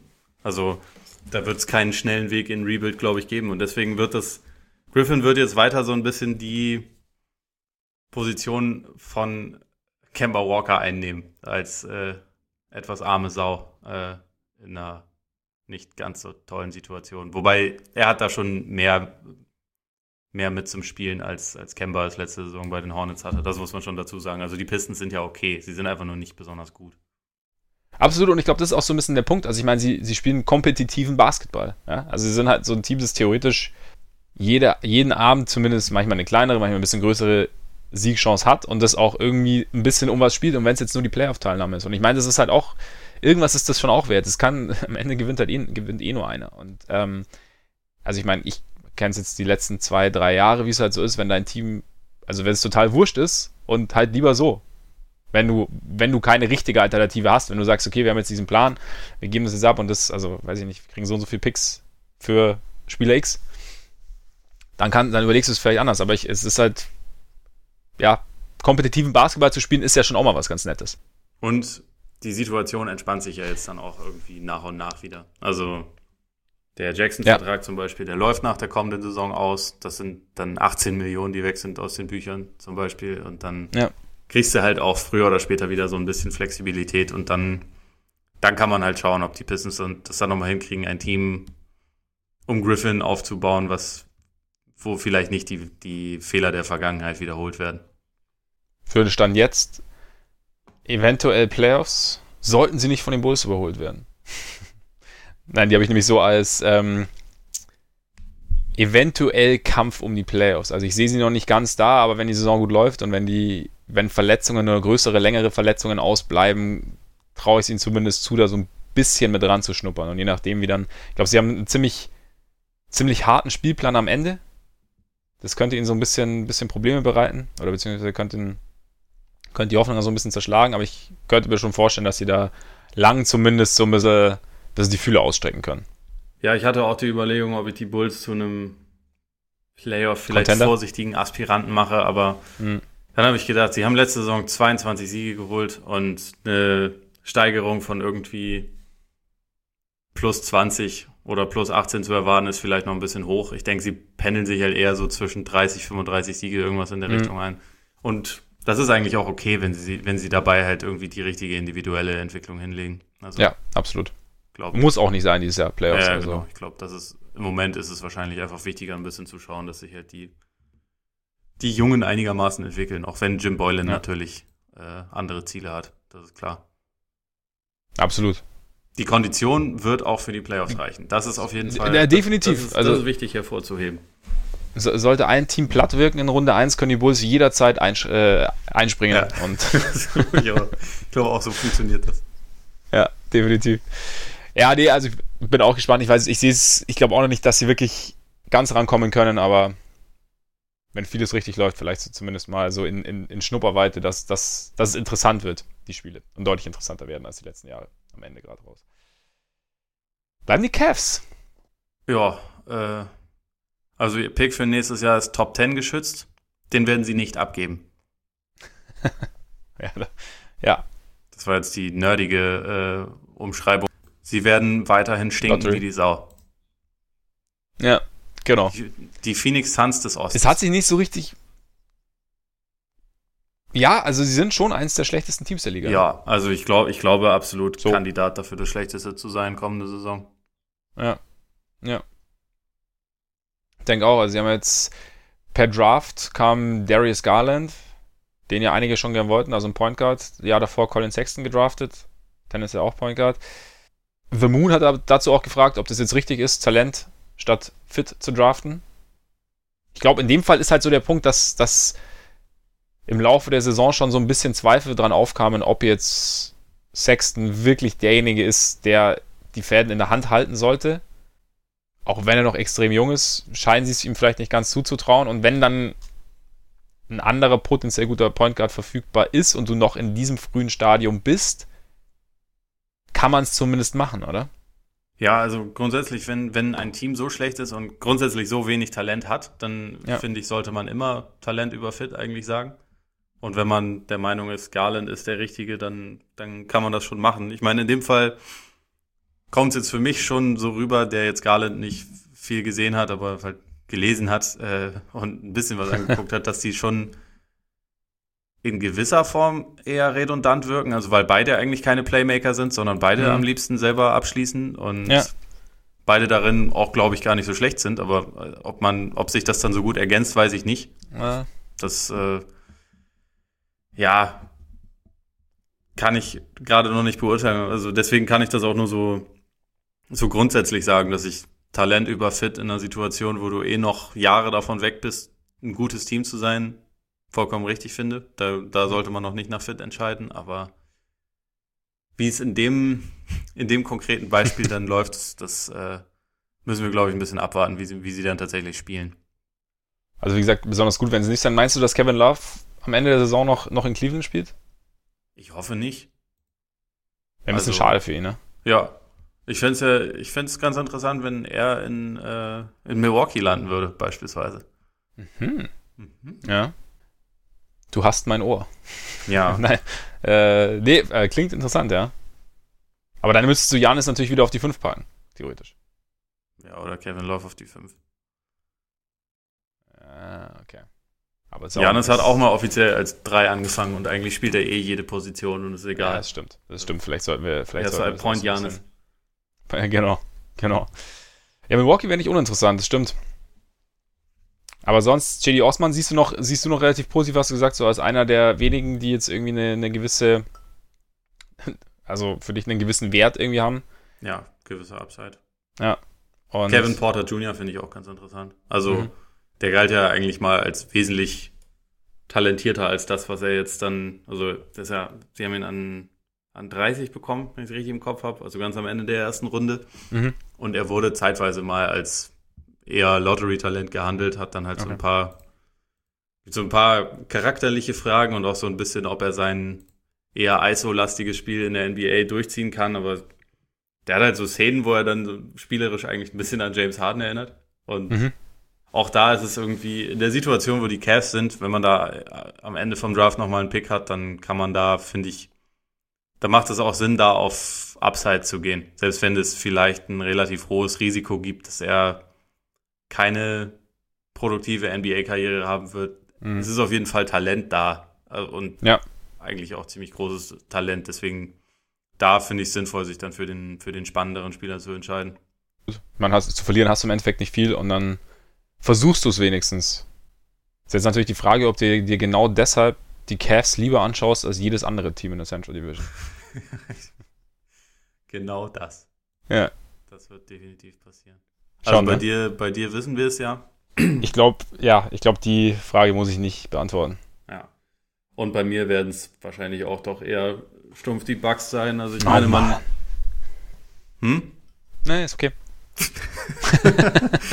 nee, äh, also an sich, man weiß ja bei denen doch etwas mehr darüber, wie sie spielen. Und ich glaube nicht, dass sie System, auch wenn da jetzt ein paar neue Spieler dabei sind, äh, groß ändern werden. Aber gleichzeitig schaue ich Janis einfach gerne zu. Mhm. Und äh, ja, bei ihnen und bei den Pacers werde ich wahrscheinlich am häufigsten reinschalten. Vielleicht auch manchmal bei den, bei den Boulet, einfach um dir eine Freude zu machen. Ja, um auch mir eine Freude zu machen, weil ich Jim Boylan gerne kochen sehe. So wichtig. So ist es.